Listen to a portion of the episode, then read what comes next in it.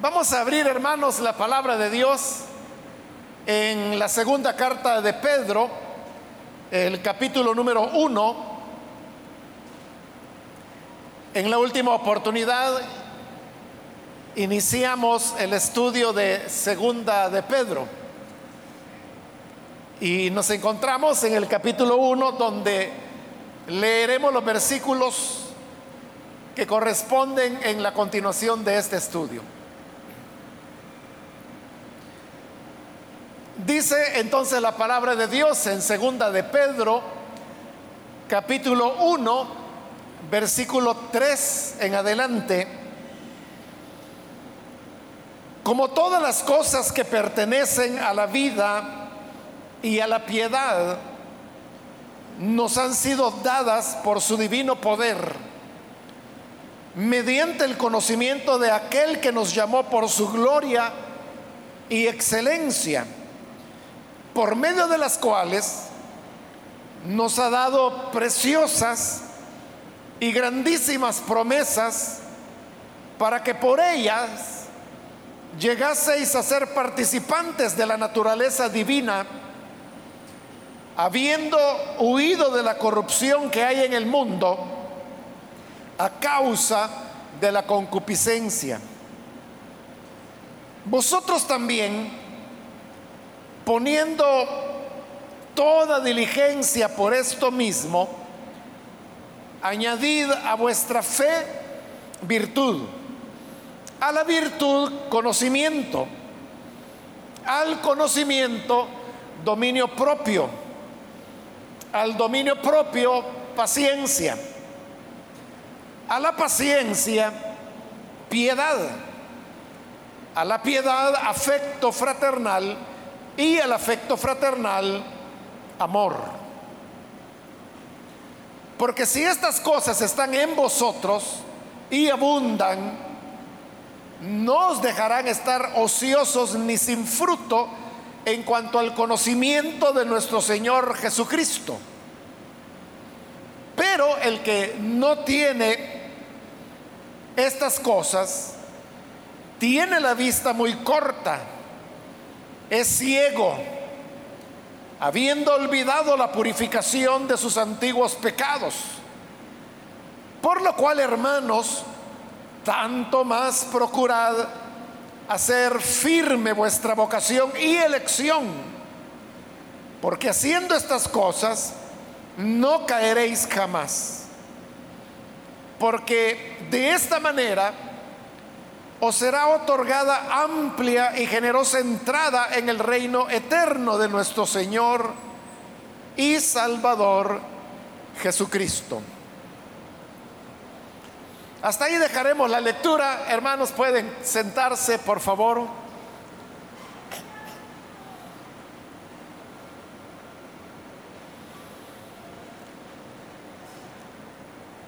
Como dije hace un momento, este día vamos a continuar con este estudio que hemos iniciado en la segunda carta de Pedro, la cual, como lo dije en la introducción, es una carta sencilla acerca de su contenido.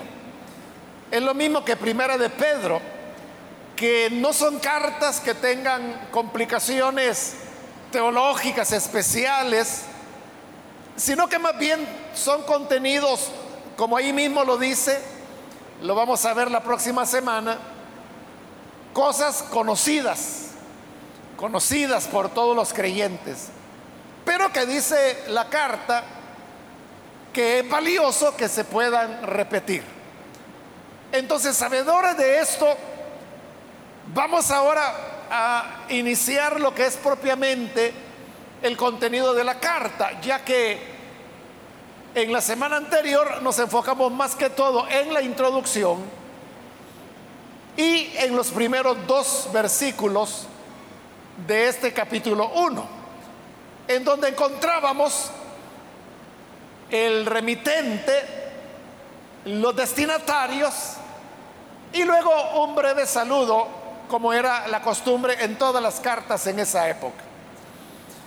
Entonces, a partir del versículo 3, que es donde hoy hemos leído, es donde ya propiamente comienza el tema que los autores quieren tratar.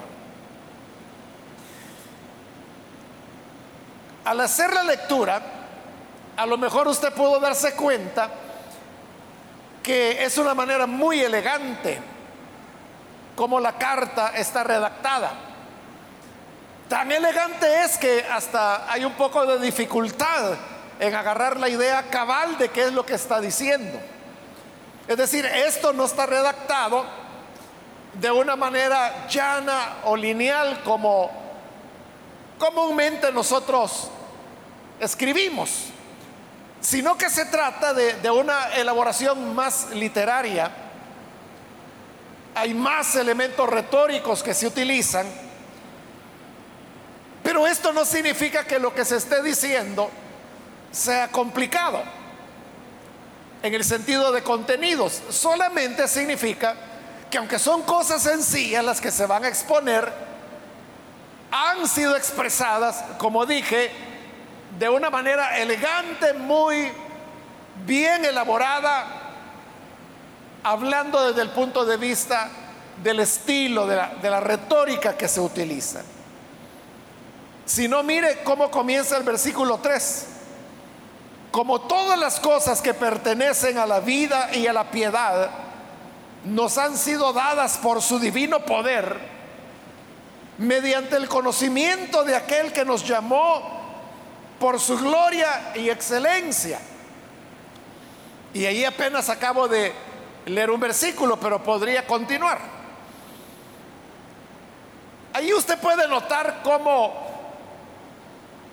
en verdad se está haciendo una introducción a lo que se quiere decir, pero se está haciendo de una manera muy elegante. Allí lo que se están usando es lo que se llaman las subordinadas. Las subordinadas son frases u oraciones que como su nombre lo dice, están subordinadas a otra. Entonces, para poder comprender lo que dice, uno tiene que entender cuál es la oración o la frase o la línea a la cual todas las demás están subordinadas, porque hay varias subordinadas que está utilizando.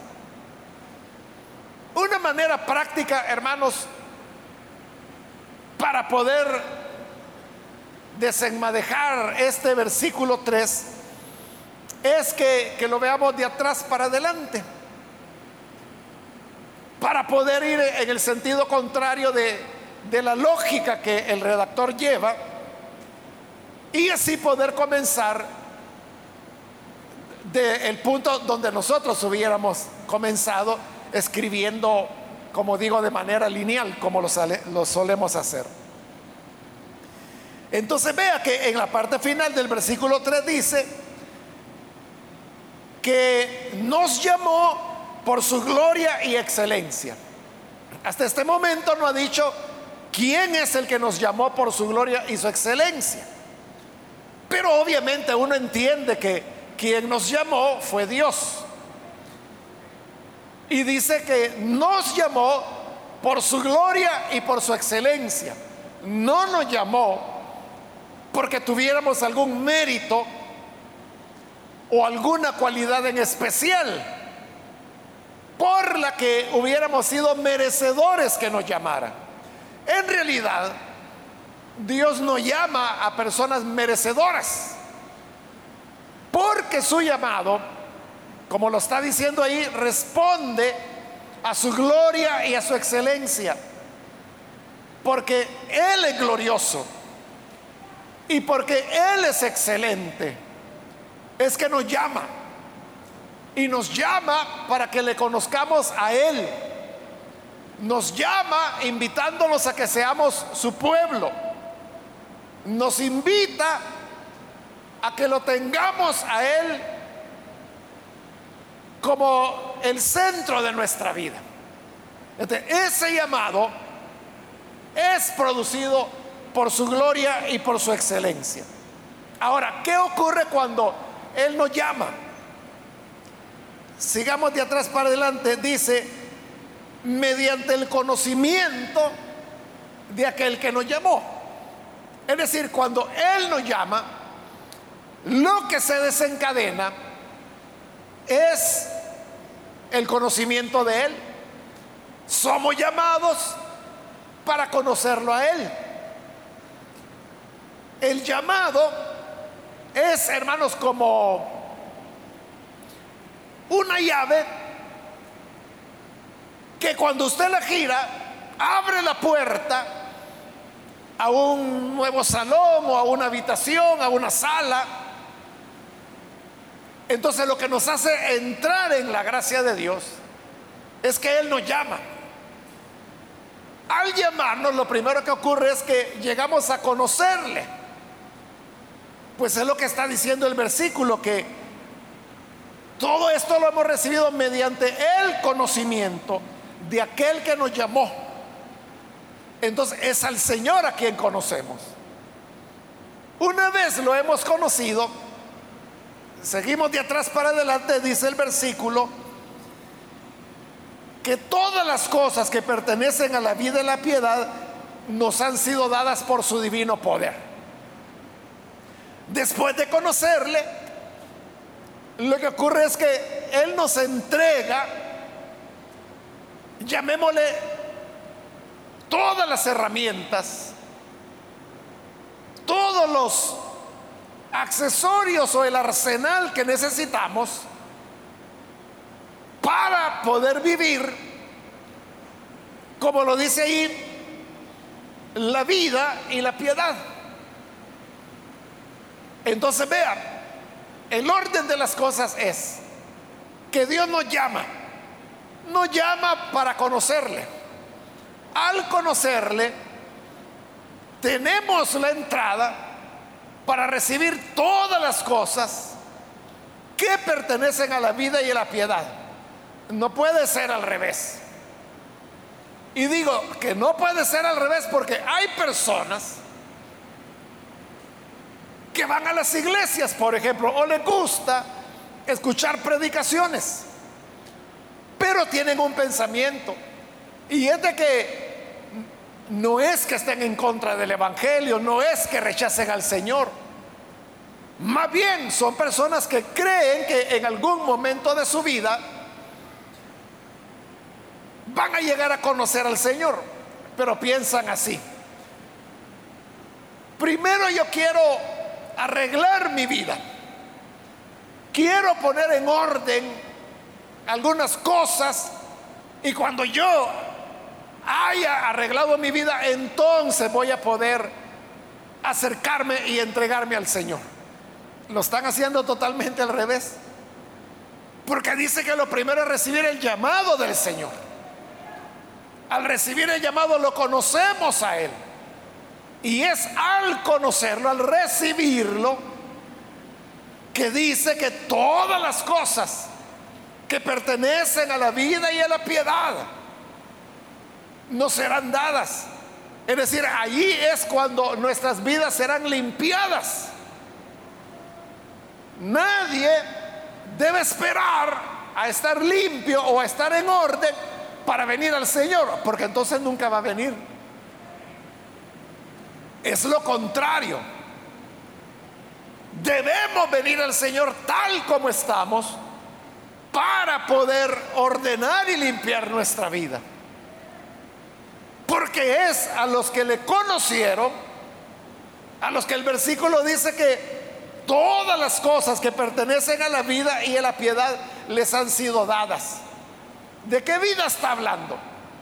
Está hablando de la vida de Dios todas las, cosas que pertenecen a la vida, dice, pero la vida de Dios, la vida en Cristo, la vida de andar en el Señor, de haber nacido de nuevo, se necesitan ciertos elementos que los vamos a ver a continuación para poder vivir la vida cristiana o la vida en Dios. Pero esos elementos, dice que Dios nos los entrega todos es como que si una persona fuera a trabajar en un taller y lo contratan y le dicen, bueno, preséntese el lunes a trabajar. Y llega la persona a trabajar. Pero al llegar a trabajar, no le dan nada, no le dan herramientas para poder hacer su trabajo. Y entonces, ¿cómo lo va a poder hacer? Con los dedos no se puede desatornillar una tuerca, ¿no? Con los dedos no, se puede hacer mayor cosa, se necesitan herramientas. esa persona no podrá realizar su trabajo si no se le dan las herramientas. Lo mismo ocurre con la vida cristiana. Nadie puede vivir la vida de Dios si no recibe de parte de Dios todas las cosas que necesita para esa vida. Y todas esas cosas Dios nos las da enteras. Es decir, que en el caso de Dios, cuando llega el día lunes y se presenta a trabajar, le dice, bueno, aquí está la caja de herramientas.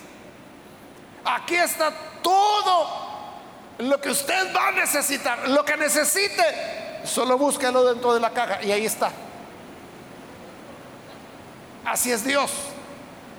Todo, todo lo que necesitamos para esta vida, Él nos lo entrega. Pero dice, a la vida y a la piedad. ¿A qué se refiere cuando habla de piedad? En el griego, hermanos, la palabra piedad es la palabra eusedia. Y lo que significa es el ser reverente delante de Dios. Es decir, una persona piadosa es aquella que respeta a Dios, tiene respeto a Dios. Usted sabe que hay ciertas ciertos elementos a través de los cuales uno muestra respeto a Dios.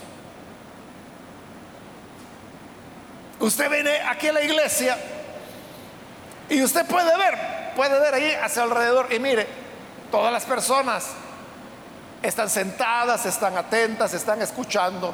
O sea, no hay gente que se esté moviendo,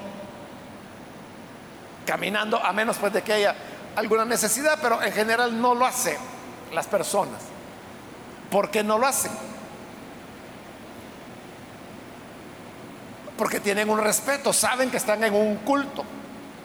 Pero no es respeto al culto, sino que es respeto al Señor, respeto a su palabra.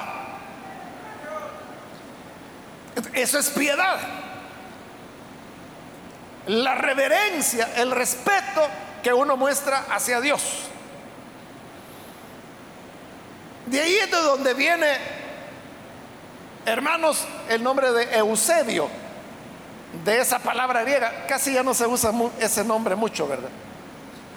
Pero le dije que piedad en griego se dice Eusebia. Entonces de ahí se en el español se le dio ya el género masculino y se convirtió en Eusebio. Entonces, ¿quién sería un Eusebio? Sería una persona que tiene respeto a Dios, que reverencia a Dios. Es decir, que es un nombre bonito desde el punto de vista de su significado, ¿verdad?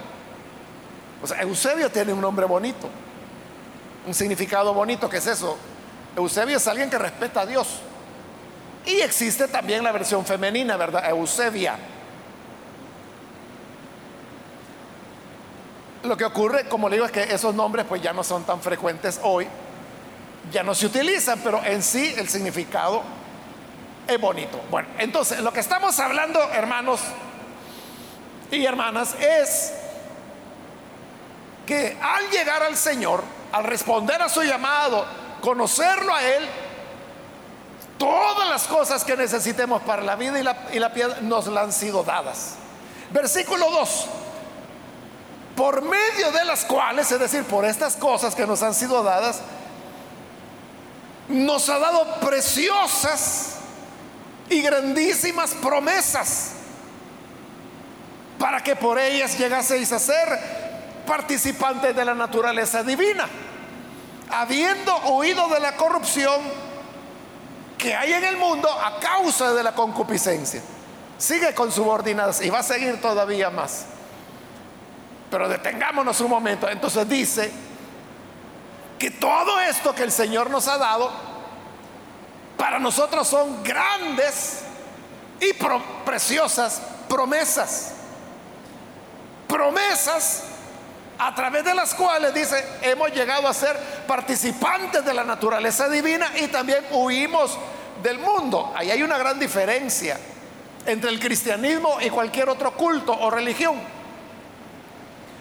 Porque toda religión, de alguna manera, de alguna manera, enseña que hay que alejarse de ciertas cosas para poder acercarse a esa deidad de la cual se habla. Pero hasta ahí llega la religión. El cristianismo también dice que nos invita a huir de la corrupción que hay en el mundo. Pero no se queda solo con que salgan del mundo, sino que además dice que nos hace participantes de la naturaleza divina. Y esto es tremendo, porque lo que está diciendo es que la naturaleza de Dios, lo que Dios es, dice que nos hace participantes a nosotros. Esto es como que nos hicieran una transfusión de sangre. Pero para hacer la, la, figura, sería una transfusión de sangre de Dios. Sangre de Dios. ¿Qué ocurriría? Claro, Dios no tiene sangre, ¿verdad? Porque Él es espíritu. Pero suponiendo, por eso le digo, solo es una figura. Suponiendo que Dios tuviera sangre, lo cual no es así, pero es una figura. Y si le hicieran una transfusión de la sangre de Dios a usted, ¿qué ocurriría? Que usted estaría recibiendo una parte de Dios que va a circular por sus venas, por sus arterias, por su corazón, por todo su cuerpo. Porque todo nuestro cuerpo está irrigado con el flujo sanguíneo. Entonces, algo de Dios tendríamos. Bueno, esa solo es la figura para explicar cuando dice que somos participantes de la naturaleza divina. Es que Dios ha puesto algo de Él en nosotros. Hay algo de Dios en nosotros. ¿Y cómo se manifiesta lo, lo que hemos recibido de Dios? Bueno, se manifiesta, como lo ha dicho ya, en que todas las cosas, todas las virtudes, todas las herramientas que se necesitan para vivir esa vida de Dios ya nos fueron entregadas. Es decir, si hablamos del nuevo nacimiento, eso es de Dios. Porque el que nace de nuevo recibe una nueva naturaleza. ¿Y qué naturaleza es? La naturaleza divina. El Espíritu Santo en nosotros es Dios en nosotros. El hecho de que seamos templo del Espíritu Santo es Dios en nosotros. El que seamos el cuerpo de Cristo. Fíjese, el cuerpo de Cristo, eso es la iglesia. El cuerpo de Cristo, del cual dice, la cabeza es Cristo. Pero el cuerpo son, somos todos los creyentes. Así como la cabeza está conectada con el cuerpo, Cristo está conectado con su iglesia. Tenemos su naturaleza. Esa es la naturaleza divina. Entonces, razón tiene este versículo 4 cuando dice que son preciosas y grandísimas promesas. Porque esto es maravilloso y como le digo, ninguna religión se atrevería a decir eso que su Dios o sus dioses den algo de ellos a los seres humanos. Solo el cristianismo es. Versículo 5. O sea, dado que ya tenemos esta naturaleza divina, vosotros también, dice, poniendo toda diligencia por esto mismo, añadid a vuestra fe virtud. Entonces, hoy va a decir, va a explicar lo que comenzó diciendo en el versículo 3. Que todas las cosas que pertenecen a la vida y a la piedad nos han sido dadas. Pero estas cosas tenemos que cultivarlas. Ya las tenemos, pero digamos, la tenemos en semilla. Pero hay que sembrar la semilla, hay que regarla, hay que nutrirla para que germine, crezca y se haga una planta fuerte o un árbol, como Daniel vio al emperador, que era un árbol grande donde venían las aves del cielo y se refugiaban ahí. Un árbol que llenaba la tierra. Entonces, todas las virtudes que Dios nos ha dado, ya las tenemos. Lo que tenemos que hacer es cultivarlas. Y por eso dice que a la fe, que es la que nos hizo creer en el Señor y por la cual le conocimos, a esa fe dice que hay que irle añadiendo. Y va a mencionar siete elementos que hay que añadirle a la fe. Porque así comienza la vida cristiana por medio de la fe. Pero usted sabe cuando una persona cree al Señor y lo recibe por la fe, esa persona apenas está comenzando la vida cristiana. Tiene que crecer, tiene que madurar.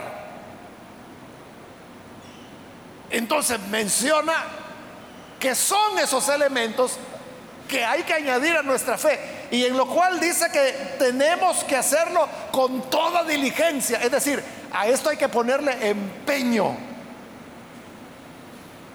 Entonces va a comenzar a enumerar. Lo primero que dice es, añadid a vuestra fe virtud. Pero el hecho de que lo primero que se menciona que hay que añadirle a la fe es virtud, no significa que virtud sea el paso número uno. Porque no los está diciendo en un orden como deben adquirirse. Y que si uno no tiene el elemento 2 no puede tener el 3. Y que si uno tiene el elemento 3 no puede saltarse al 6. No, no significa eso. No están en orden cronológico, digamos. Simplemente los están, eh, eh, eh, los está mencionando. Si uno se pregunta, ¿qué necesita una planta? Para que crezca saludable, bueno, una planta necesita tierra, agua, luz, aire, nutrientes. Y si yo le pregunto, ¿y en qué orden hay que darle esas cosas? No hay orden, lo necesita todo. Tiene que tener todas las cosas al mismo tiempo, agua, aire, luz, nutrientes, tierra, porque si no, no va a crecer. Igual es la fe. No vamos a poder ir recibiendo las cosas una a una, sino que todas hay que cultivarlas. Pero como no las puede mencionar las siete de una vez, ¿verdad? Entonces va una a una. Y entonces dice que a la fe hay que añadirle virtud. ¿Qué quiere decir con virtud? Virtud se recibe a la excelencia. Es decir, una persona virtuosa es una persona excelente. Eso de virtud no solo se utiliza en el campo religioso, se utiliza, por ejemplo, mucho para un músico que toca un instrumento. Entonces dicen, él es un virtuoso de la guitarra o es un virtuoso del violín es un virtuoso del oboe. significa que es una persona excelente para tocar ese instrumento. Entonces, cuando dice que a la fe tenemos que añadirle virtud, lo que tenemos que añadir es excelencia. Es decir, nosotros no debemos ser creyentes mediocres, sino que debemos ser excelentes. Poner para el Señor lo mejor. Y como le dije, no es que nos vamos a poner de rodillas y decirle, Señor, por favor, dame virtud, dame virtud, dame. Él ya nos la dio. Así comienza el versículo 3. Así dice el versículo 3, todas las cosas que pertenecen a la vida y a la piedad nos han sido dadas. Ya las tenemos. Lo que tenemos que hacer es desarrollarlo. ¿Y cómo se desarrolla la virtud? Es decir, la excelencia. Practicándola. Tratando de hacer las cosas de la manera más excelente que podamos. El versículo 5 en la parte final dice, a la virtud, conocimiento. Conocimiento es un tema importante de segunda de Pedro, aparece en todos los capítulos. Aquí estamos iniciando el capítulo 1 y ya mencionó el conocimiento. ¿Conocimiento de qué? Es que la vida cristiana, hermanos, no solo es emoción, no solo es experiencias, no solo es sensaciones. El cristianismo también es conocimiento. ¿Y qué es lo que debemos conocer? Bueno, primero tenemos que conocer a Dios, porque ahí es donde todo comienza, como lo vimos. Pero también tenemos que conocer su palabra. Tenemos que conocer los dones, tenemos que conocer cómo orar, debemos conocer cómo desarrollar un espíritu de discernimiento. Tenemos que aprender a conocernos los unos a los otros. Ese es un conocimiento. ¿Y cómo se conoce? Poniendo atención cuando usted quiere conocer algo. Usted quiere conocer francés, por ejemplo. Entonces, ¿qué hace? Busca una academia o busca a alguien un maestro, un curso, donde le enseñen francés. Ahí va a conocer el francés. si lo que queremos es conocer lo que tiene que ver con la vida de Dios y con la piedad, uno tiene que involucrarse con esta vida piadosa y esta vida divina. Uno tiene que conocer la escritura, uno tiene que, hermano, aunque sea, poner atención a las predicaciones tratar de ir adquiriendo, adquiriendo y adquiriendo. Yo sé, hermanos, de que no podemos retenerlo todo, porque es mucho, ¿verdad? Pero esa es la gracia de venir y venir y venir a la iglesia, porque cada vez estamos aprendiendo algo que puede ser algo que ya sepamos. Como ahí lo, vamos a ver la próxima oportunidad que dice, ustedes ya saben esto, pero es bueno que se les repita. Y otras veces no, venimos a la iglesia y aprendemos algo, hermanos, que jamás lo habíamos oído mencionar, ni idea. Pero eso es lo que nos permite ir avanzando en conocimiento. Versículo 6, al conocimiento hay que añadirle dominio propio. El dominio propio es la disciplina que la persona tiene para gobernarse a sí misma. Una persona que dice, es que yo trato de hacer lo bueno, pero viera, ¿cómo me cuesta? Te falta dominio propio. O si alguien dice, yo sé que esta conducta a Dios no le agrada y yo quiero ya detenerla, ya no quiero continuar en ella, pero no puedes. Ahí es porque no tienes dominio propio. El dominio propio es la capacidad que la persona tiene de decir no. A lo mejor usted, hermano, ha escuchado, ha leído o ha visto un experimento que se ha hecho muy conocido, muy famoso, que habla sobre era para eso, para desarrollar en niños la capacidad de posponer lo que a ellos les agrada. Entonces, es bien sencillo. Llegaba un niño pequeño, como de 5 o 6 años, lo sentaban en una sillita y una mesita, y en la mesita le ponían un, marshmallow. Espero que sepa que son los marshmallows. Y claro, eso les encanta a los niños. Entonces le decían, mira, eh, aquí está este marshmallow, pero todavía no te lo puedes comer. Yo me voy a ir, le dice la persona adulta, pero vamos a hacer una cosa.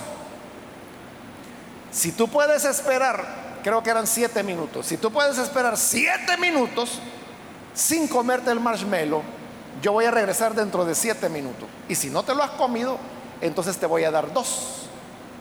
Pero si cuando entre ya te lo comiste, pues te quedaste con uno. Y entonces la mujer, porque era una mujer que le decía eso a los niños, salía y los dejaban solos en la habitación. Claro, tenían una cámara, ellos no sabían. Los niños no sabían que les estaban grabando. Esa era la prueba. Entonces, como le digo, si usted ha visto esas grabaciones porque se han hecho muy muy conocidas. Estos niños tienen una gran lucha y se le quedan viendo el marshmallow y no saben qué hacer. Y como son niños pequeños, no saben que es siete minutos, no saben si es poco o es mucho. Pero sí saben de que si se aguantan hasta que vuelva la señora, van a tener el doble. Y si no se aguantan, pues solo uno. Hermano, la mayor parte se lo comen. No lo aguantan. No resisten los siete minutos y se lo comen. Y claro, cuando entra la, la señora, ah, te lo comiste. Bueno, entonces ya estuvo, que te vaya bien. Pero en cambio, hay otros niños y niñas también que se aguantan. De cuando entra la mujer, ahí está el marshmallow. Entonces le da otro, tiene el doble. Pero no termina ahí el experimento, sino que a estos niños y niñas, que en esa época, como le digo, tenían como 5 o 6 años, les dieron seguimiento por el resto de su vida. Cuando llegaron a tener 20 años, 30 años, 40 años, cuando ya están en la vida madura, ahí es donde termina el experimento.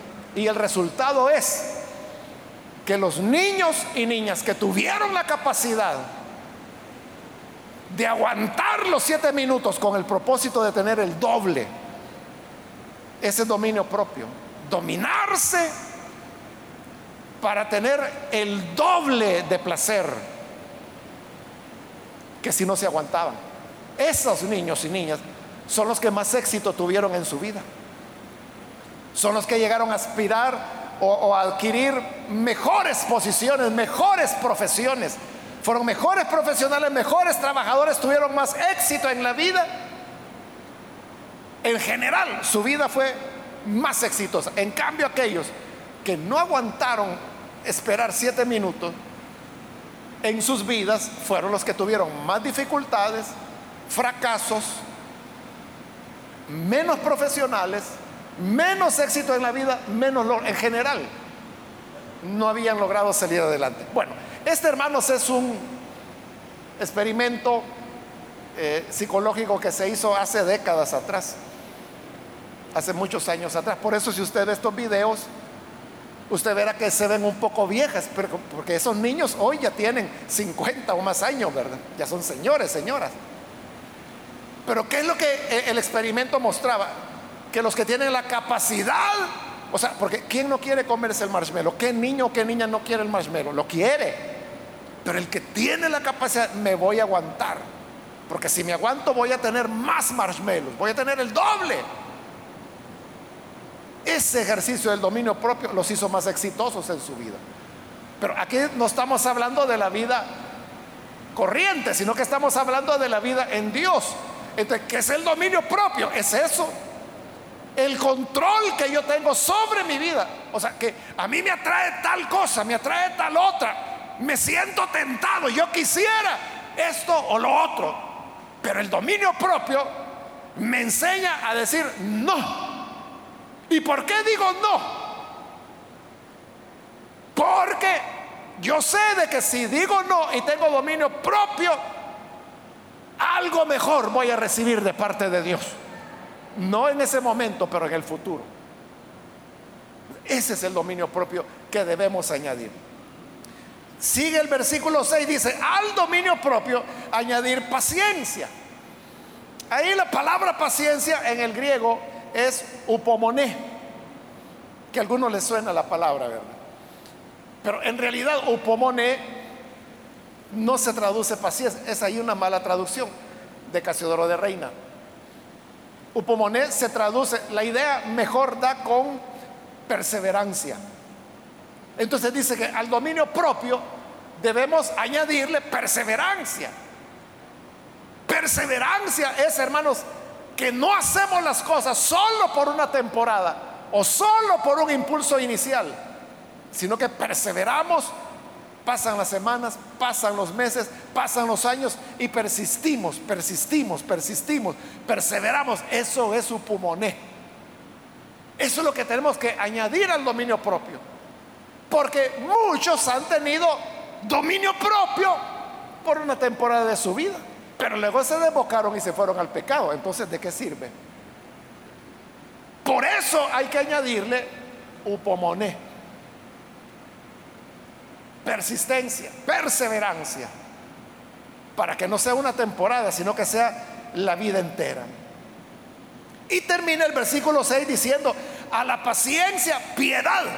Aquí nos encontramos otra vez con Eusebia, ¿verdad? Ahí está de nuevo la palabra piedad que dijimos que es reverencia a Dios.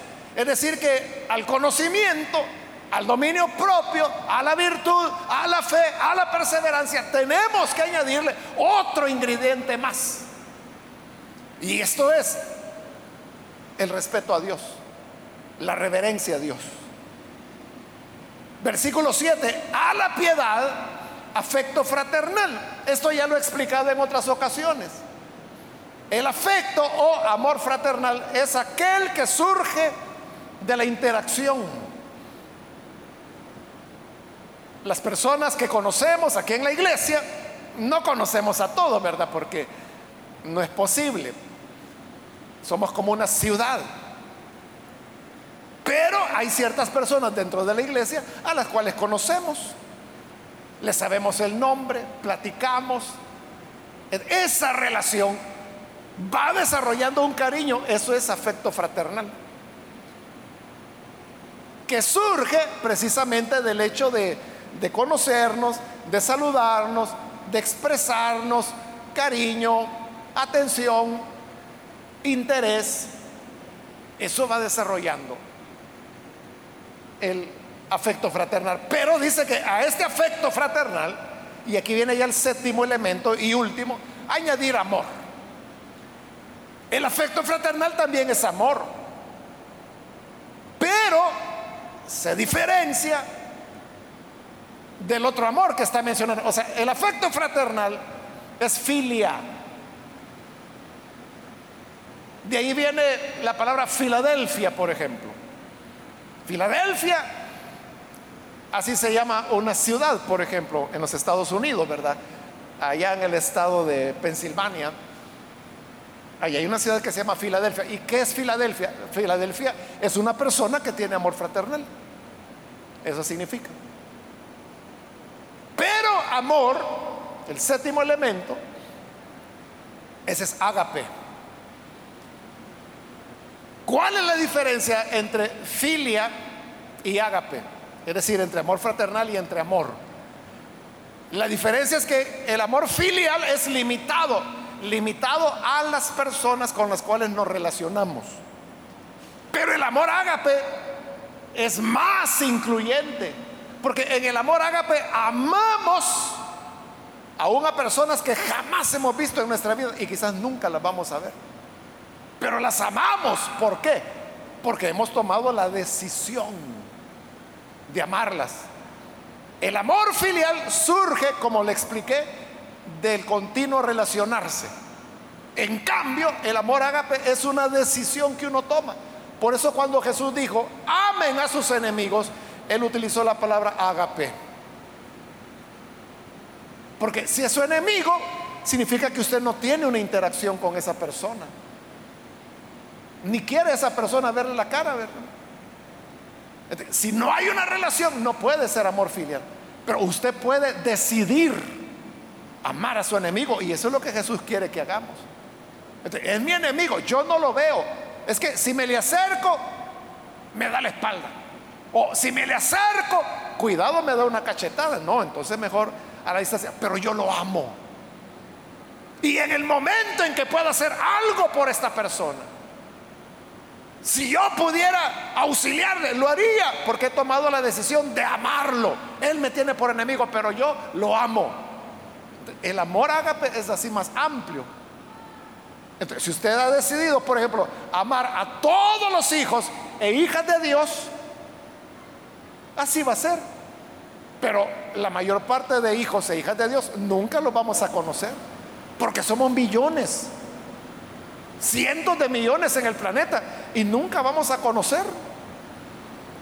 Imagínense los creyentes que viven en Burkina Faso o los que viven en Lituania o los que viven en Singapur o, los creyentes que viven, hermano, allá en, en Mongolia, en el Nepal.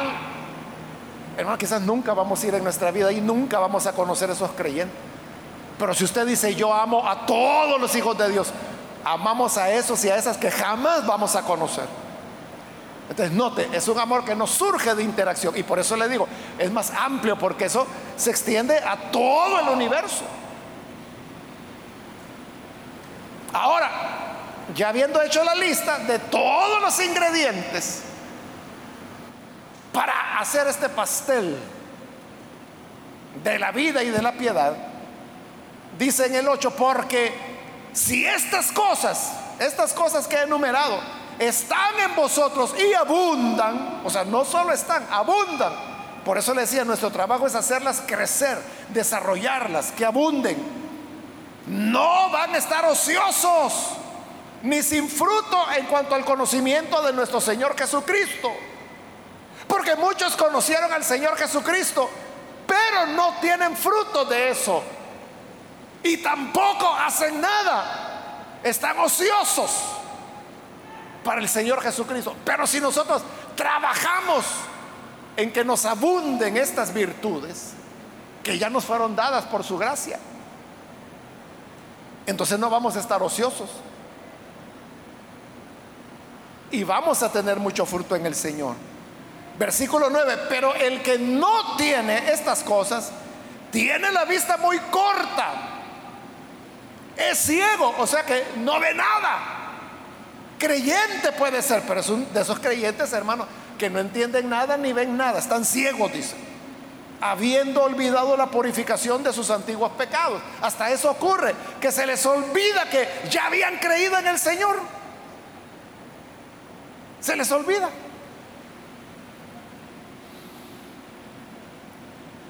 Por lo cual dice el versículo 10, hermanos, tanto más, o sea, con mucha más razón, procuren hacer firme su vocación y elección, porque haciendo estas cosas no caeréis jamás. ¿Por qué caen las personas del Evangelio? Porque no cultivan estas cualidades. No cultivan el dominio propio, no cultivan la fe, no cultivan la virtud, no cultivan la perseverancia, el conocimiento, el amor fraternal, el amor ágape, no lo cultivan. Entonces, ¿qué sucede? Quedan, como hemos dicho, ociosos, sin fruto, ciegos, olvidan el perdón de sus pecados, caen. Pero si nosotros, dice, nos enfocamos en trabajar en estas cosas, no vamos a caer jamás. No vamos a caer jamás. ¿Usted cree, hermano, o hermana de que un creyente recibe a Jesús como Salvador y usted cree que ese creyente puede mantenerse en victoria toda su vida, ¿cree que sí o que no? No dice nada. ¿Cree que sí o que no? Que un creyente puede creer en Jesús y mantenerse sin caída, sin volver atrás toda su vida. ¿Cree que es posible o no? Sí, ¿verdad? Sí. Yo estoy seguro que aquí hay hermanos, hermanas, que así fue, que recibieron a Jesús hace 20, 30 años atrás y desde que recibieron a Jesús nunca volvieron atrás. Eso es lo que dice la escritura. No vamos a caer jamás. No vamos a caer jamás, pero si estamos cultivando todas estas virtudes. El problema es que ni, las conocemos, ni trabajamos en ellas. Pero la clave es abundar, abundar, es decir, crecer en fe, crecer en conocimiento, crecer en amor fraternal, crecer en dominio propio, crecer en virtud, crecer en piedad, crecer en amor agape. Si hacemos todo esto, no vamos a caer jamás. Siempre vamos a estar en el Señor, en victoria.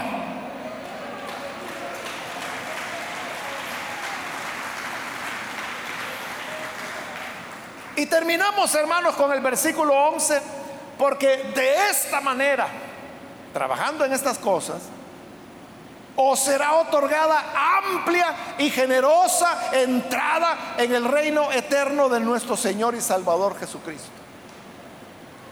Ahí está utilizando una figura, ¿verdad? La figura de la entrada. La entrada dice al reino eterno de nuestro Señor y Salvador Jesucristo.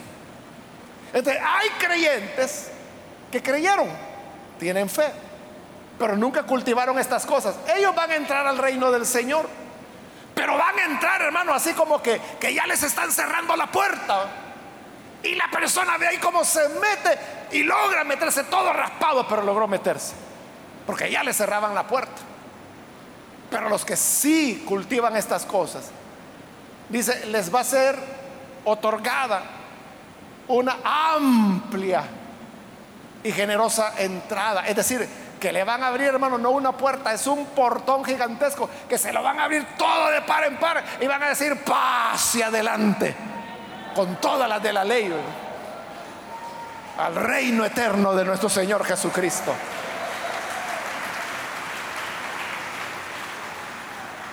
Es como los estudiantes, ¿verdad? Que, que dicen, no, yo pasé, pero pasé raspado, dice. Porque algunos así pasaron, ¿verdad? A duras penas, no, no saben si realmente pasaron o si le dieron lástima al profesor, al profesor, y bueno, para que no repite este, le voy a añadir los puntos que le hacen falta. Pasan raspados, pero hay otros hermanos que son estudiantes excelentes. Entonces vienen los maestros y los exoneran. Le dicen, no, ya ni vengas al examen, tú ya probaste. Ya estuvo. No, no puedes tener mejor nota. si ellos quieren, van. Si no quieren, no van porque ya probaron. así es acá. Aquellos que no cultivan las virtudes que hemos visto, hermano, van a encontrar la, puerta trancada. Ahí, ahí, va a estar. No, y no la van a poder abrir. Y se van a meter, hermano, pero bien raspados. Tienen que hacerlas de gato para poder pasar por ahí. Pero hay otros que no, que le van a recibir con todo el portón abierto, amplia y generosa entrada, dice. Ahí van a estar los ángeles aplaudiéndole, habrán trompetas, habrá celebración, porque dice, ahí vienen los excelentes, es decir, los virtuosos, ¿verdad? Que esto no hay duda, pasen adelante. Que Dios nos ayude, hermanos y hermanas, a cultivar estas virtudes para que no estemos ociosos y no caigamos jamás. Vamos a cerrar nuestros ojos.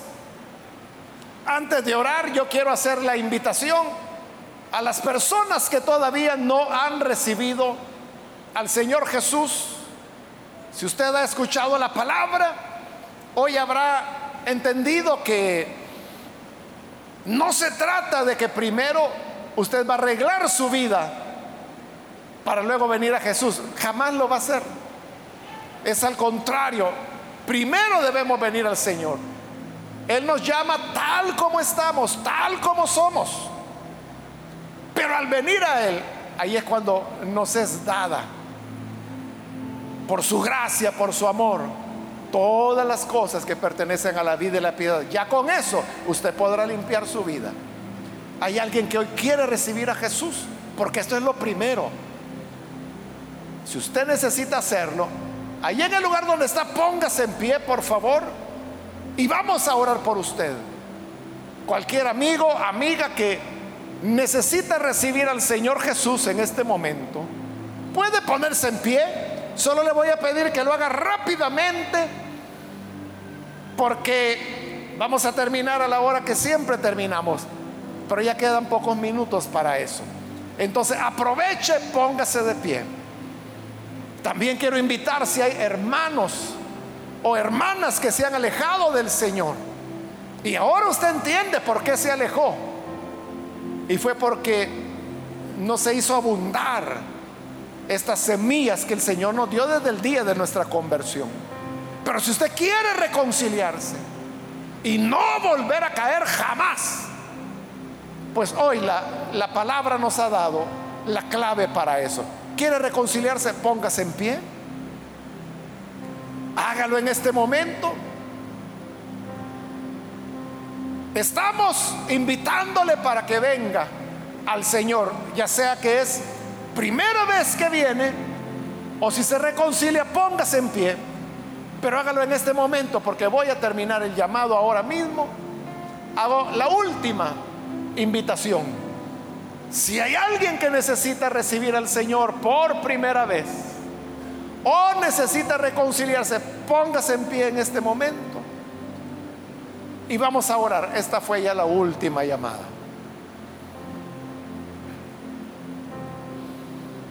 A usted que nos ve por televisión, también quiero invitarle, si ha escuchado la palabra y quiere recibir al Señor o reconciliarse con Él, ore con nosotros. Señor, gracias te damos porque tu palabra es buena. Palabra nos instruye, nos enseña el camino que debemos seguir para agradarte. Te rogamos por aquellas personas que a través de televisión, de radio o a través del internet están uniéndose a esta oración. Para que les perdones, les cambies. Que puedan conocerte. Y que así, Señor, todas las cosas que pertenecen a la vida y la piedad les sean otorgadas como semilla preciosa para cultivarlas y hacerlas abundar, para que no caigan jamás. Igual ayúdanos a todos los que estamos aquí. Ayúdanos a ser perseverantes, a desarrollar el amor fraternal, a amarnos con amor ágape a tener dominio propio, virtud, piedad, fe, conocimiento, para que así, Señor, siempre llevemos fruto, no estemos ociosos y no caigamos jamás. Es nuestra oración por Jesucristo nuestro Salvador. Amén.